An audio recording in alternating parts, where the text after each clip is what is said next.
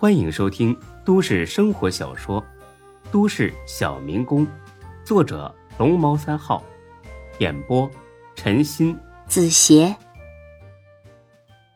第四百零二集。放了好一阵烟花，这一家人呢，重新围坐到了电视跟前儿，开始守岁。这是孙志童年记忆中比较幸福的一件事。若在平时，吃了晚饭就得睡觉，你想通宵看电视，那就是欠收拾。只有在大年三十晚上，这爹娘啊不会强制自己去睡觉，任由看个够。看着崭新的六十寸液晶大电视，这一家人很是满足。这是孙志今天早上刚去买回来的。新的一年，孙志有很多计划，但是最紧迫。也最重要的就是翻盖房子，购置新家具。除此之外，他还给老爹到驾校报名了学车，等驾照拿到手，就给老爹买辆车。时间一分一秒过去，眨眼间就到了十一点五十分左右。四面八方的鞭炮声逐渐响了起来，烟花呢也在无数个方向盛开。新的一年即将到来。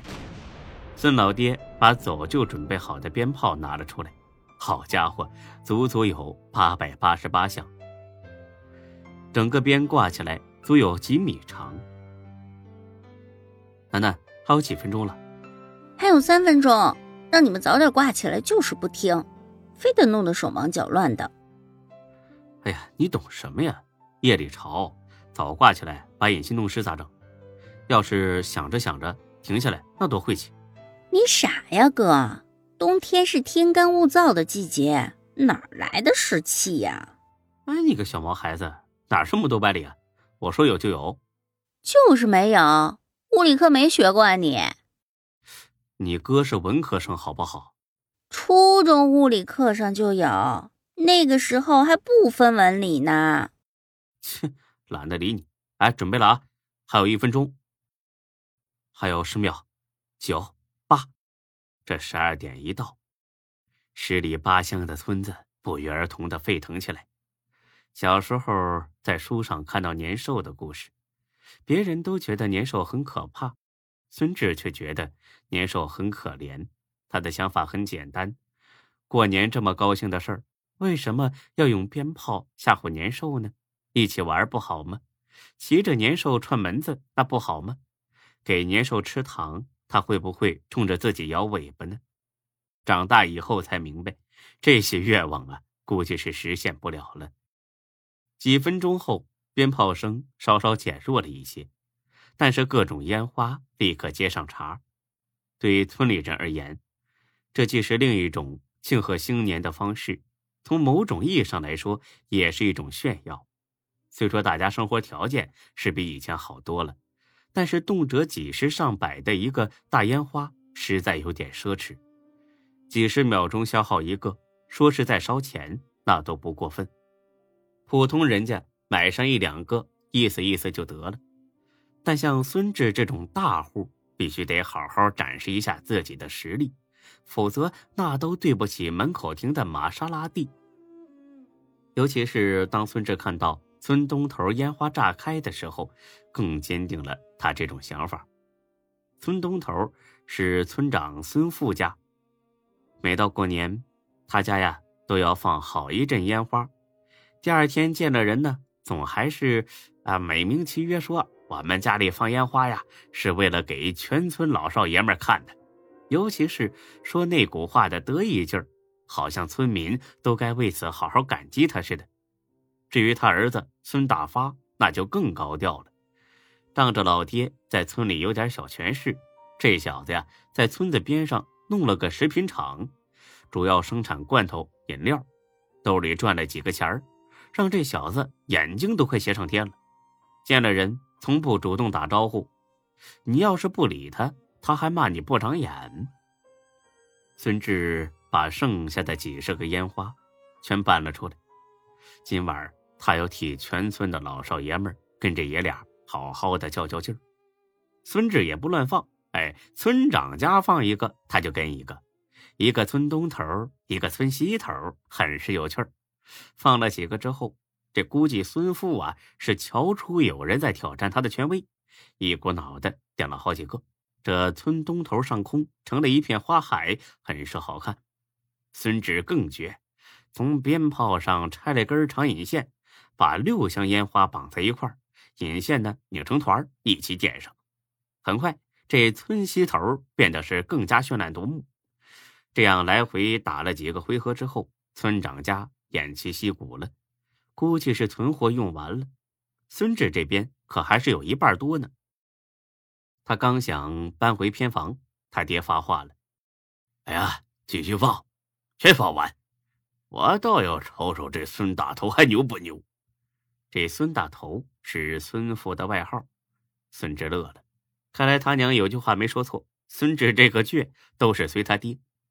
等一股脑放完了，这孙老爹呢，点上一根九五，冲着东边翻了个白眼：“哼，怂货！哎呀，好了，小志。”走进屋吃饺子。十二点之后吃饺子，这是孙志老家的又一个习俗。这顿饺子呀，也是大有讲究的，因为饺子外形像元宝。这顿饭呢，意味着新的一年发大财。不但要吃，还要多吃，而且呢，还不能吃单数啊。总之就是很有趣。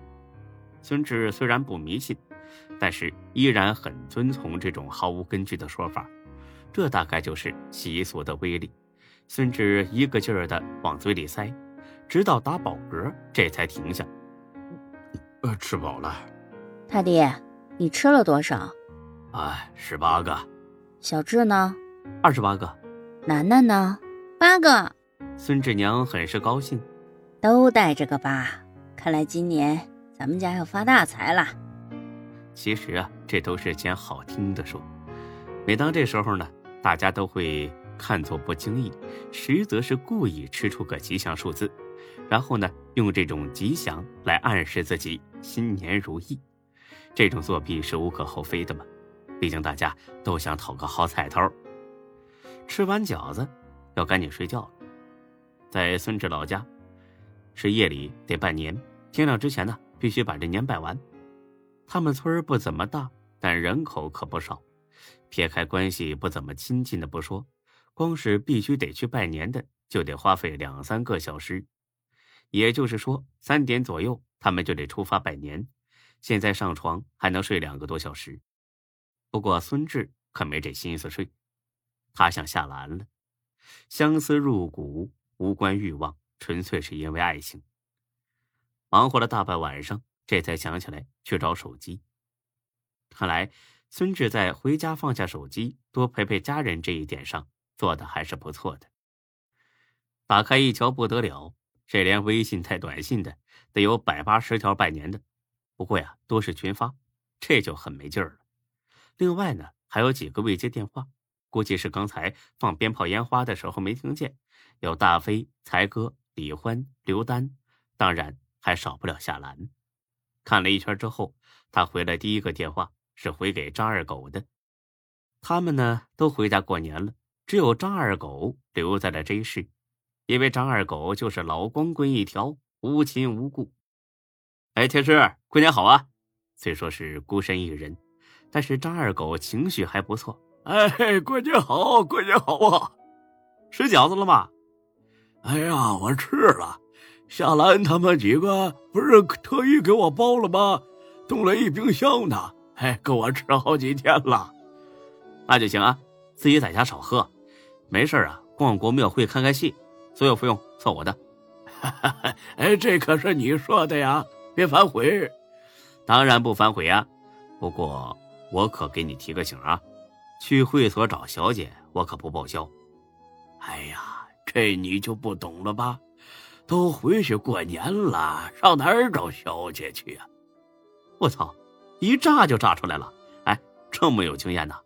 看来这往年。没少干这种事儿吧？你小子不够意思，大过年的你就开始套路我。